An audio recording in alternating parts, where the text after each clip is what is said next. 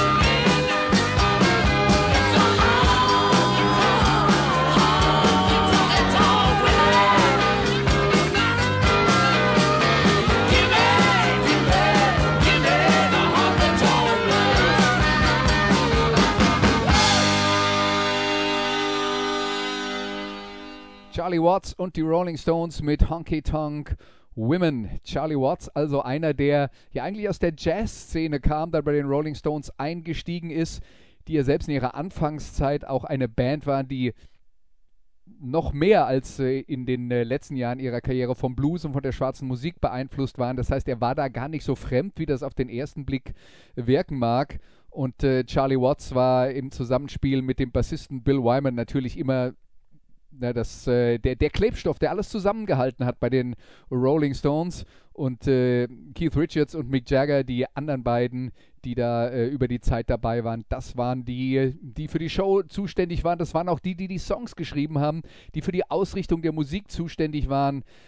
Richards, der traditionelle Rock'n'Roller, Jagger, der Showman, der in alle Richtungen musikalisch interessiert war, auch auf seinen Soloplatten äh, wirklich so jedem Trend man kann auch sagen, ein bisschen nachgelaufen ist.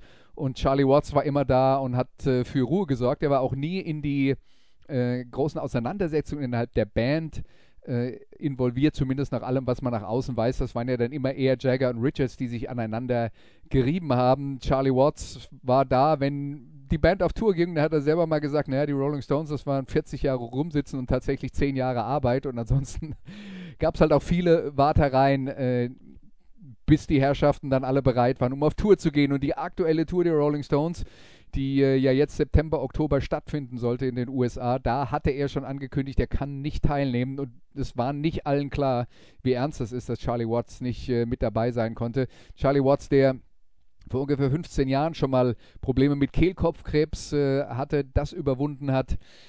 Jetzt dieses Mal hat es leider nicht mehr gereicht für einen der unspektakulärsten aber solidesten Schlagzeuger in der Geschichte des Rock'n'Roll. Und dann haben wir noch ein Stück von den Rolling Stones mit Charlie Watts aus ihrem vielleicht besten Album, da kann man drüber streiten, aber die, Top 5 gehört es auf jeden Fall. Sticky Fingers von 1971 und der Song heißt Can't You Hear Me Knocking.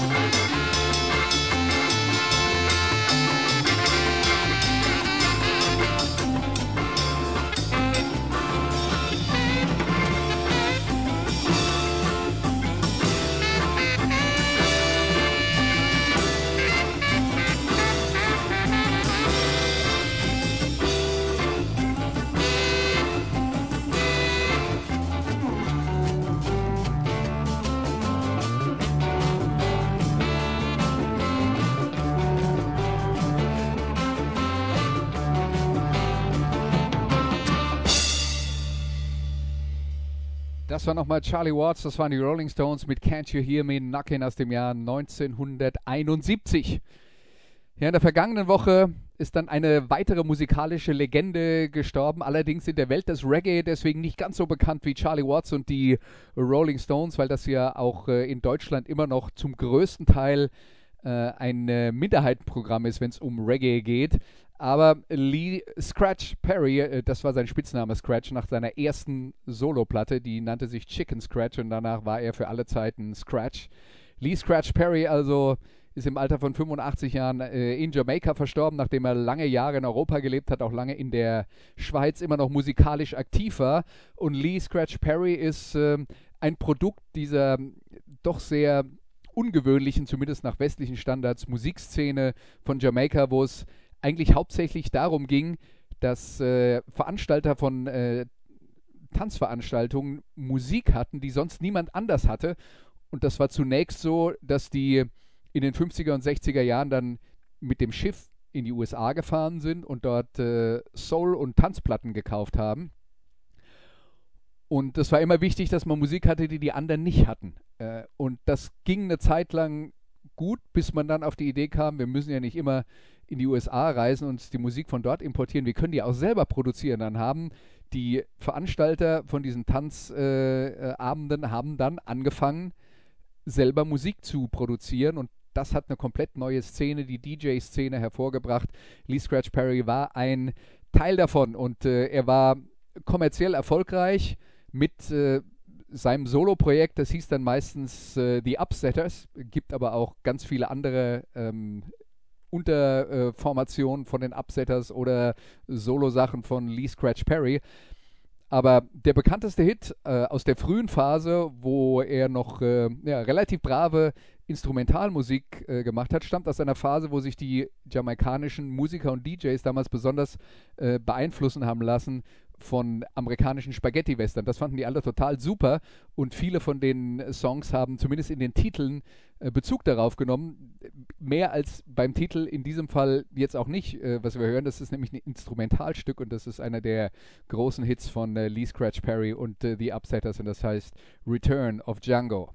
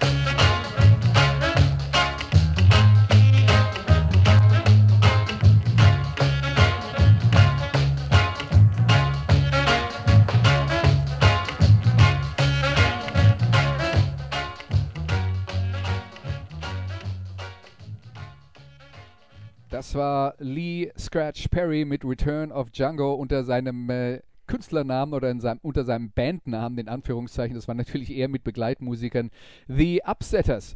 Und äh, Lee Scratch Perry hat dann aber angefangen, komplett andere Musik zu machen. Er hat zum einen als Produzent gearbeitet, da war er tatsächlich auch in der Anfangsphase von äh, Bob Marley and the Wailers eine ganz, ganz einflussreiche Figur. Er hat ein eigenes Studio gehabt, die legendären Black Ark Studios. Da hat er viel auch mit Sounds experimentiert aber eben auch ähm, andere Künstler äh, ähm, produziert und da ganz, ganz viele wichtige Reggae-Platten in den 60er und 70er Jahren hervorgebracht. Und wie gesagt, in der Anfangsphase waren Bob Marley and the Wailers eben auch eine Band, die bei Lee Scratch Perry untergekommen ist. Äh, allerdings, als die dann in den 70er Jahren den Plattenvertrag bekommen haben und sich Richtung Europa orientiert haben, da war Perry schon wieder raus. Da hat er andere äh, Sachen gemacht, die auch sehr einflussreich waren in der Reggae-Szene und eigene Musik produziert. Und er war nicht nur ein Reggae-Pionier, sondern er war vor allen Dingen sowas wie der Erfinder des Dub-Reggae. Und da ging es schlicht und einfach darum, dass man äh, im Studio möglicherweise nur vier Tonspuren hatte, auf die man Musik aufzeichnen konnte. Aber äh, Perry hat dann halt äh, Möglichkeiten gefunden, Musik trotzdem zu bearbeiten, nachzubearbeiten. Da gab es dann diese Dub-Mixes, das waren dann Instrumentalversionen auf der B-Seite von, ähm, von Songs, die auf der A-Seite eben mit Gesang äh, vertreten waren. Und diese Dub-Version, da hat er unglaublich viel mit Echo gearbeitet und hat damit Musiker bis äh, heute beeinflusst in den äh, 80er Jahren war er dann äh, nicht mehr so auf Jamaika aktiv. Sein Studio ist abgebrannt. Es gibt Leute, die sagen, äh, 1979 hätte er das selber in Brand gesetzt. Perry hat auch ziemlich viele Drogen genommen und war nicht immer der berechenbarste Mensch aller Zeiten. Hat dann äh, anschließend mit Bands äh, wie The Clash gearbeitet. Er hat auch mit den Beastie Boys zu tun gehabt. Also er war ein extrem einflussreicher Musiker. Es gibt sogar einen Song der Beastie Boys, der äh, nennt sich Lee Scratch Perry. Und äh, selber hat er eben auch Musik in dieser Phase veröffentlicht. Das waren nicht alles nur Dub-Mixes, die ja dann doch sehr instrumental waren, aber da gibt es bergeweise CDs von mit äh, Dub-Musik von Lee Scratch Perry. Und hier ist nochmal was von den Upsetters aus seinem Album Super Ape und das Stück heißt Science Blood.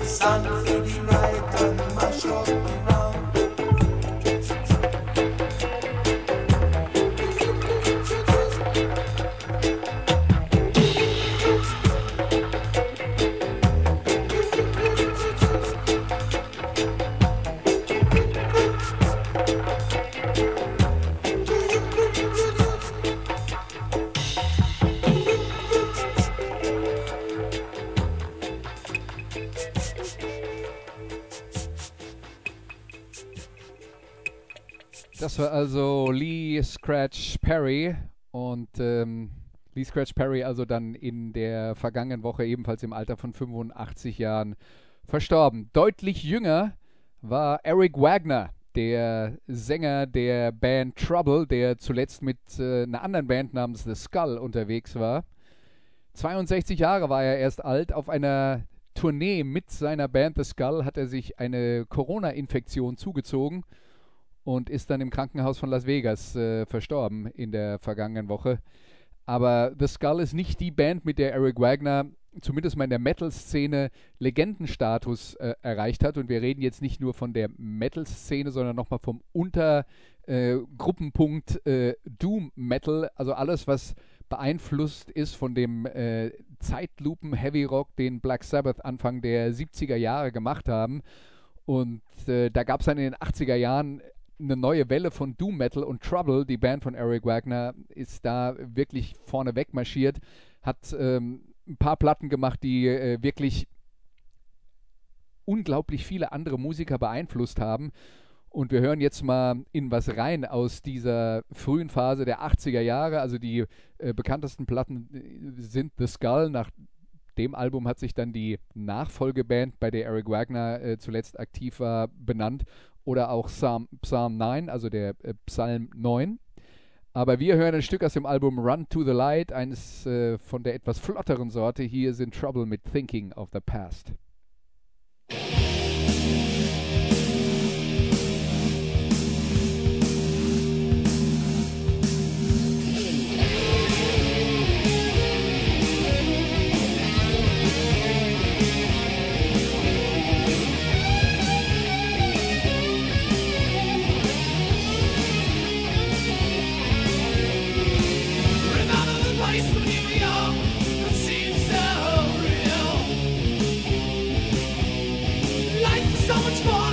can see it in my son, wherever you ever?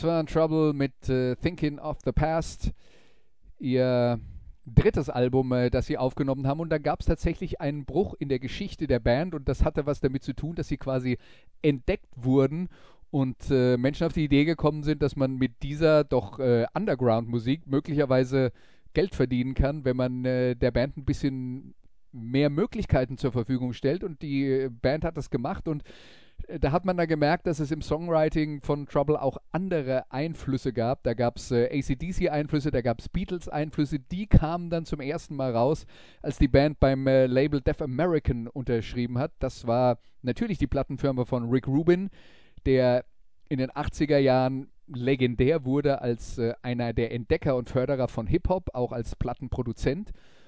Und der hat dann aber ganz viele andere Sachen äh, anschließend gemacht mit äh, Musik, die eben nicht mehr Hip-Hop war, die ihn aber beeinflusst hat. Er hat zum Beispiel eine Platte mit Black Sabbath als Produzent aufgenommen.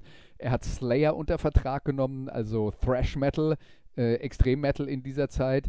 Äh, er hat aber äh, zum Beispiel auch die Black Crows veröffentlicht äh, auf seinem Label. Da gab es also eine ganz große Bandbreite äh, von Bands. Er hat hinterher die ähm, Comeback-Alben, die letzten Alben von Johnny Cash, wo er nochmal so richtig seine Karriere äh, wiederbeleben konnte, produziert.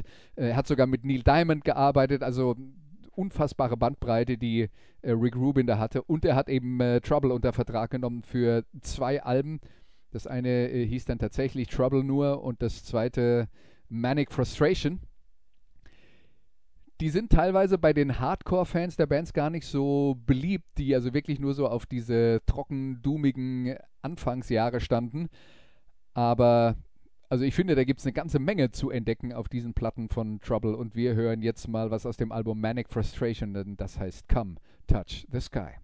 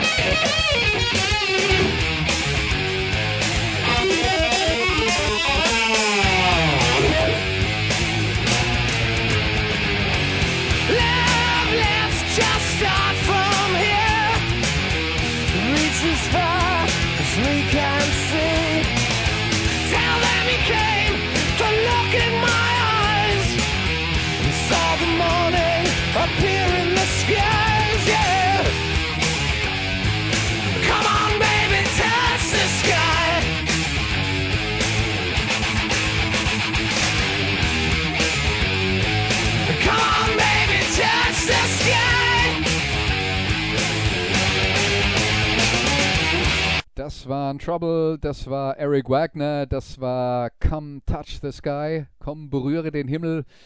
Der passende Abschlusssong für diese Sendung, wo wir uns mit Musikern befasst haben, die ja den Himmel berührt haben, ein bisschen früher teilweise als notwendig, äh, die vermisst werden, gerade im Fall von Eric Wagner, der gerade erst 62 Jahre war und äh, wie gesagt mitten auf Tour hat ihn eine Corona-Infektion erwischt. Sie waren unterwegs mit der Band The Obsessed.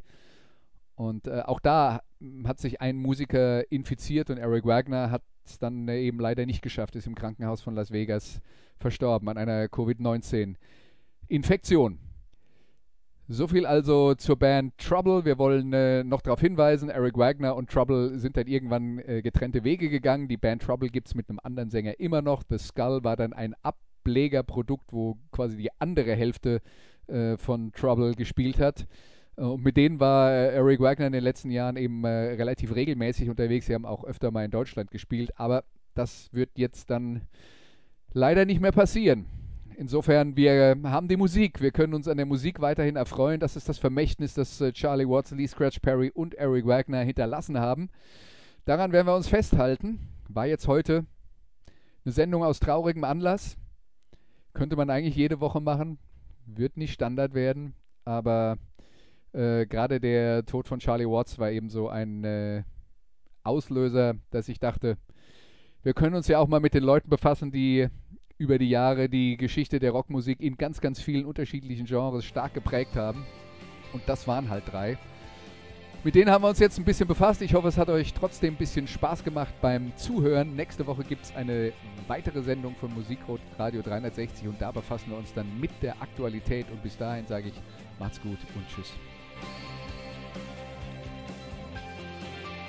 Das waren die Daily Nuggets auf Sportradio 360.de. Ihr wollt uns unterstützen? Prächtige Idee! Einfach eine Mail an steilpass at sportradio 360.de schicken und ihr bekommt alle Infos. Und versäumt nicht die Big Show. Jeden Donnerstag neu.